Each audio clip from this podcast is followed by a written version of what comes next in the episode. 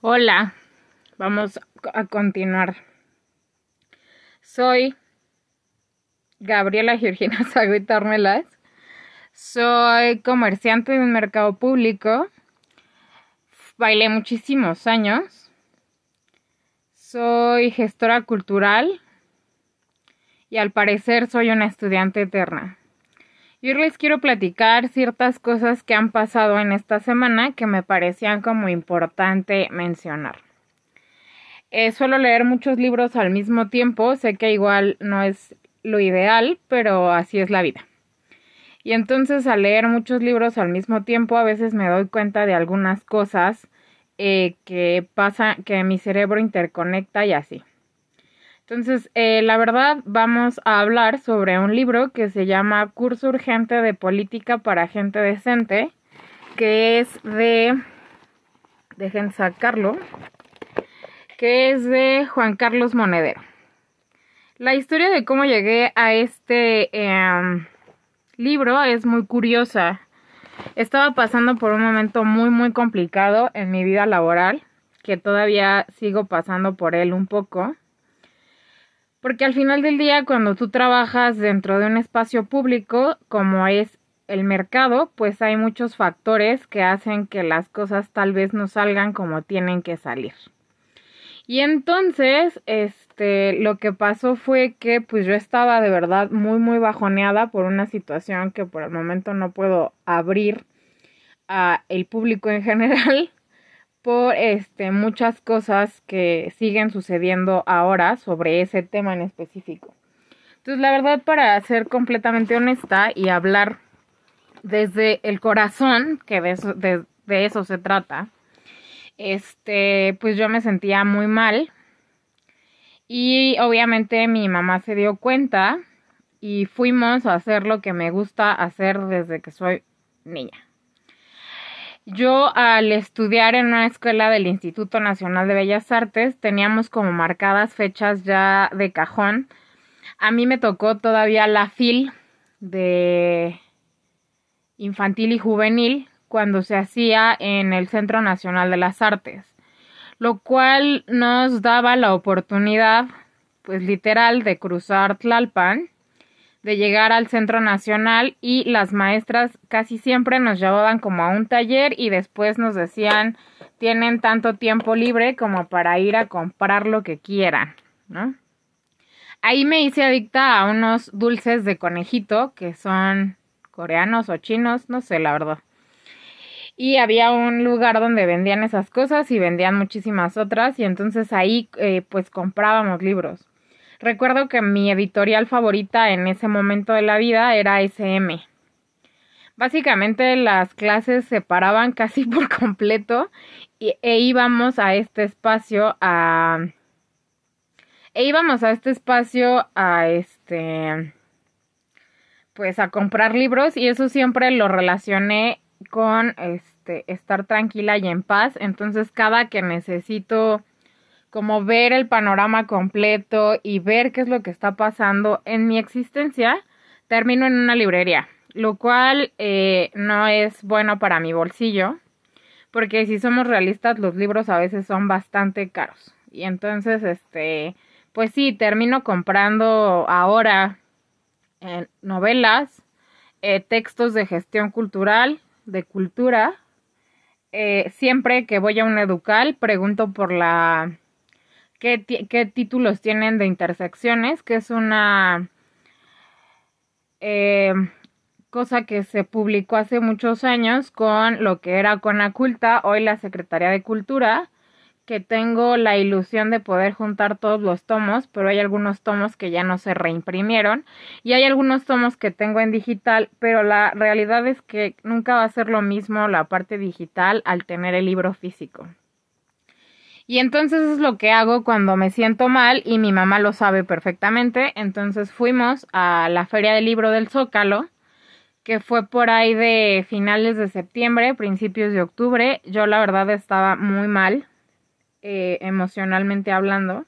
Y estaba muy triste porque en teoría las personas que me tenían que haber eh, rescatado Y no rescatado en el tema de soy una eh, princesa que necesita ser rescatada, no, sino en el sentido estricto de que pues ellos podían haber ido y que las cosas no fueran tan dramáticas como lo fueron, eh, no fueron.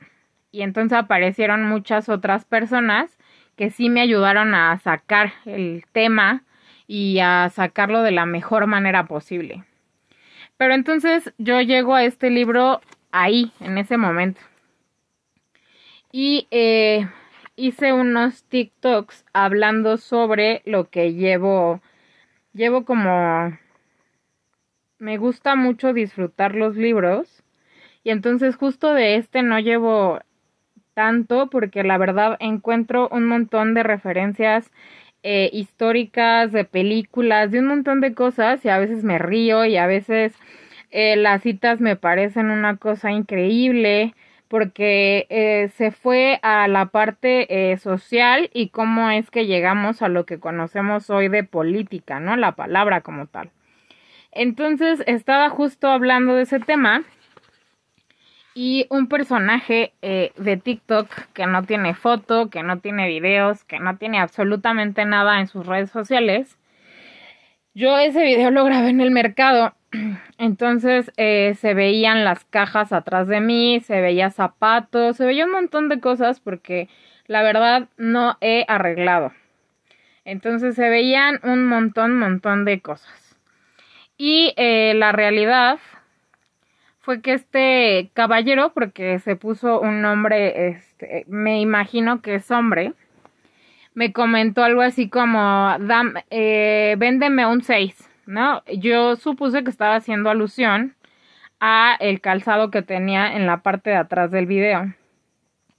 Obviamente yo siempre les he dicho en podcasts anteriores, en mis TikToks y en los videos que paulatinamente llegan a, a YouTube que hay mucha información y muchos datos que a veces este, no los tengo como tan claros y uno de esos datos era el siguiente.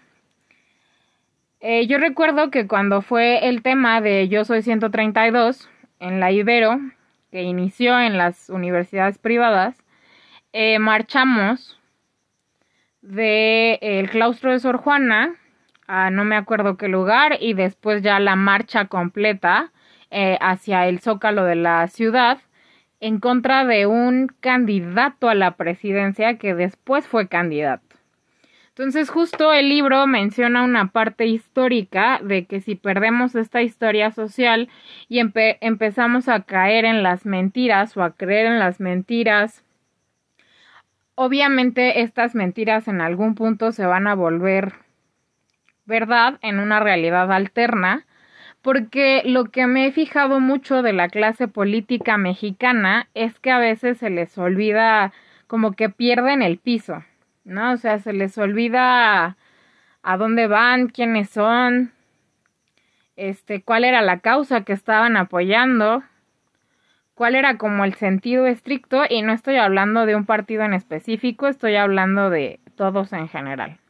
Entonces, basándome en eso, yo eh, puse el ejemplo con este tema de la memoria, que yo recordaba que en algún punto, cuando ganó Enrique Peña Nieto la presidencia, yo leí una encuesta que decía lo siguiente, la verdad ya la busqué y no la encuentro, pero la encuesta decía más o menos lo siguiente, que Enrique Peña Nieto no había ganado como lo que ahora viví, vivió mi generación con el tema del 2018 y el presidente actual López Obrador, ¿no? Que básicamente arrasó con todo. Que Enrique Peña Nieto, si juntábamos los porcentajes de los otros eh, candidatos a la presidencia y el de él, él no tenía una mayoría. Y entonces, eh, obviamente lo dije así un poco apresurada y después dije, bueno, la verdad no estoy segura, pero pues lo leí en ese momento de mi vida que creo que fue el berrinche más grande que he hecho después de muchos otros berrinches que he hecho cuando la política mexicana sobrepasa mi entendimiento y regresamos como a este México mágico en el que este podemos ver a un alcalde diciendo en público y en vivo gracias a Dios cuando el estado es laico, ¿no? Entonces, este, más o menos por ahí va la cosa. En el mismo TikTok, eh, corrijo y digo, la verdad no sé muy bien, no lo recuerdo, pero igual pueden buscar, ¿no? La información ya está a un clic de distancia. Entonces, este personaje en TikTok eh, decide como hacerme burla con el tema de que trabajo en un mercado público y soy comerciante. La verdad, este, eh, me puse a pensar y sí le contesté, eh, primero en un tema muy calmado, obviamente el individuo o chica o no sé qué sea, la verdad, porque no tiene foto, ni lo sigo, ni me sigue, ni absolutamente nada. Entonces ya no me contestó nada, lo que sí lo dije y lo dije fuerte fue este que no me van a hacer sentir menos por trabajar en un espacio público, es decir, por ser comerciante. Creo que hay muchos factores que han cambiado de mi vida. Yo nunca eh, negué que mis papás trabajaran en un mercado público cuando era chica, pero muchos se crearon una imagen de mí bastante extraña, ¿no? O sea, no desde ahora, desde siempre. Y entonces al crearse una imagen de mí por lo que la gente decía o por lo que ellos suponían que estaba pasando, la situación se volvía muy graciosa hasta cierto punto. Le contesté eh, que básicamente si él quería hacerme sentir mal, pues que se formara, ¿no? O sea, cuando tú vienes trabajando con una idea desde los 10 años, eh, con el tema de ser un artista profesional en una escuela del Instituto Nacional de Bellas Artes, a veces la verdad, pues lo que sí hicieron fue curtirnos un chingo, ¿no? No bailo, no bailo por muchas razones. Por el momento estoy tranquila con eso y no me arrepiento de las decisiones que tomé y en el lugar que ahora estoy pero me parece bastante triste y justo para ese, a, ese va este episodio. Me parece bastante triste que la gente tenga tiempo para molestar al otro, ¿no? En redes sociales. O sea, tú puedes subir un baile eh, ridículo, entre paréntesis, a TikTok y puede haber alguien que no le guste y que te ponga un comentario horrible, ¿no? Sigo a varias creadoras de contenido, mujeres sobre todo, y me ha tocado ver que tienen breakdowns bien cabrón con el tema del hate y con el tema de que la otra persona decide eh, suponer cosas que en realidad no sabemos. La vida de la gente que hace contenido en internet no es tan pública como creemos. A mí me gusta este espacio del podcast. El canal de YouTube va lento, pero ahí está. Eh, y todo este tema porque me gusta reflexionar sobre muchos temas. TikTok la verdad me divierte muchísimo por el tipo de formato y todo esto. Aún no me considero una creadora de contenido, pero creo que justo ahí es la puerta, ¿no? Las redes sociales nos dan la oportunidad de poder alzar la voz de la manera en la que queramos. Y justo con esta memoria social, si mucha gente se dedica a decir mentiras, eh, me tocó ver un pedazo de un programa que la verdad me parece horrible de Facebook de unos este personajes bastante desagradables en TikTok, perdón, de unos personajes bastante desagradables y entonces eh, pues ahora todos tenemos esta posibilidad de hacer nuestro propio eh, tener nuestro propio criterio, perdón, y de poder, este, pues ver qué pasa, ¿no? Porque tampoco me parece justo que la gente crea eh, todas las mentiras que se pueden decir em, así, ¿no? Entonces creo que justo este espacio me lleva a pensar en un montón de posibilidades. ¿no? Obviamente como este espacio es una cosa un poco más, este, pues un poco más personal y un poco más, ¿cómo lo podría decir? Un poco más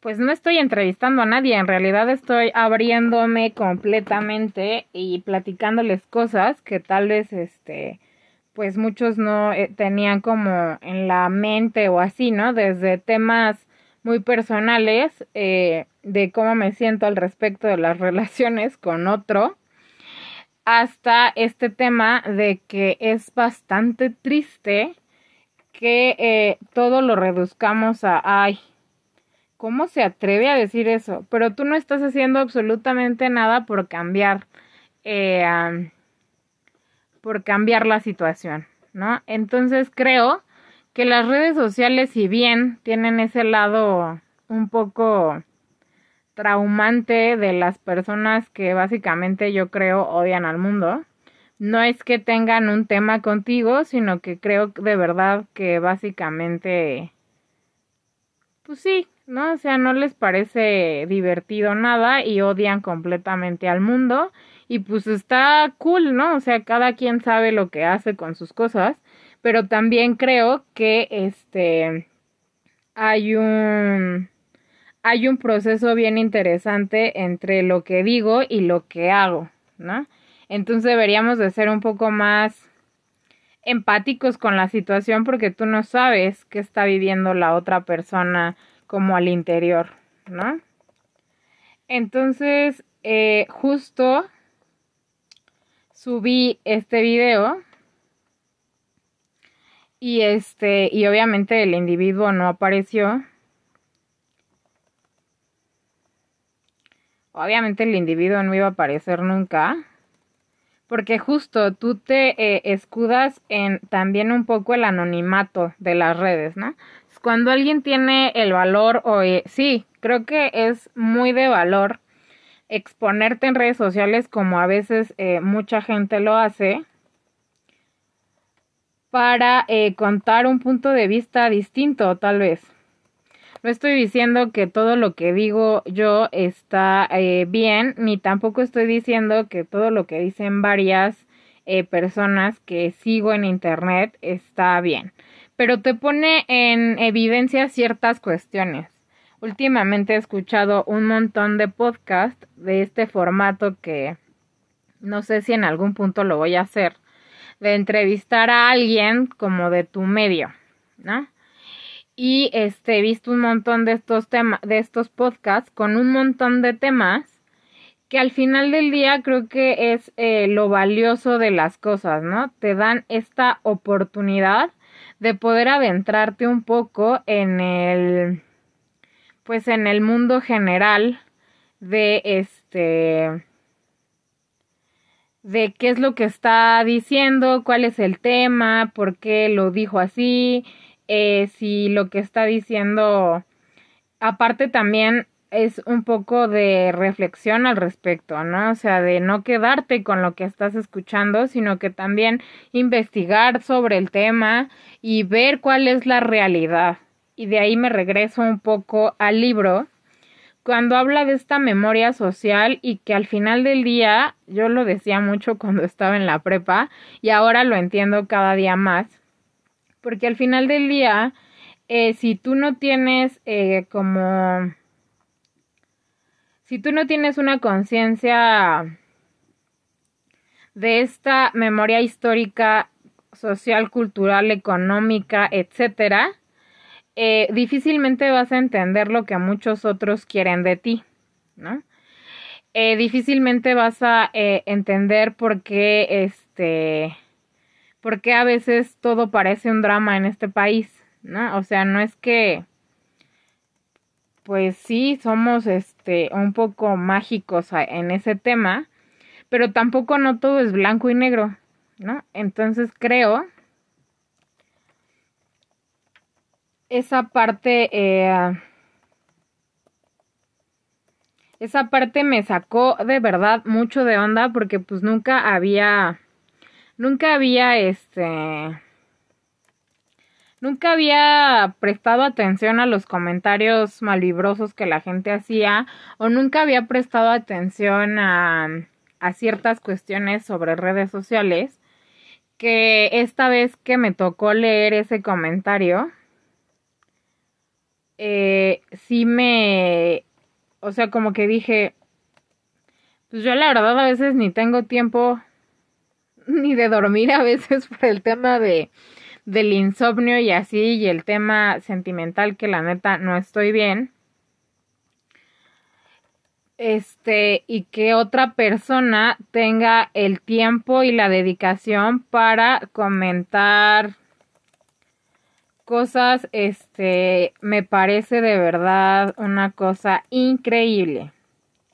Increíble que se tomen el tiempo y que al, final del día no, no, se lleven absolutamente nada y solo se lleven esta parte de de ay te equivocaste pues todos somos humanos y nos podemos este equivocar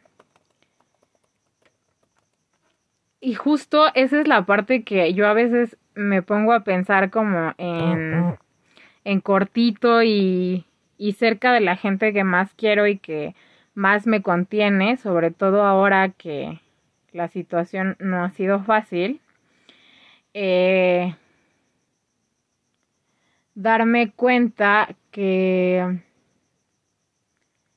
que eso no es todo lo que hay, ¿no?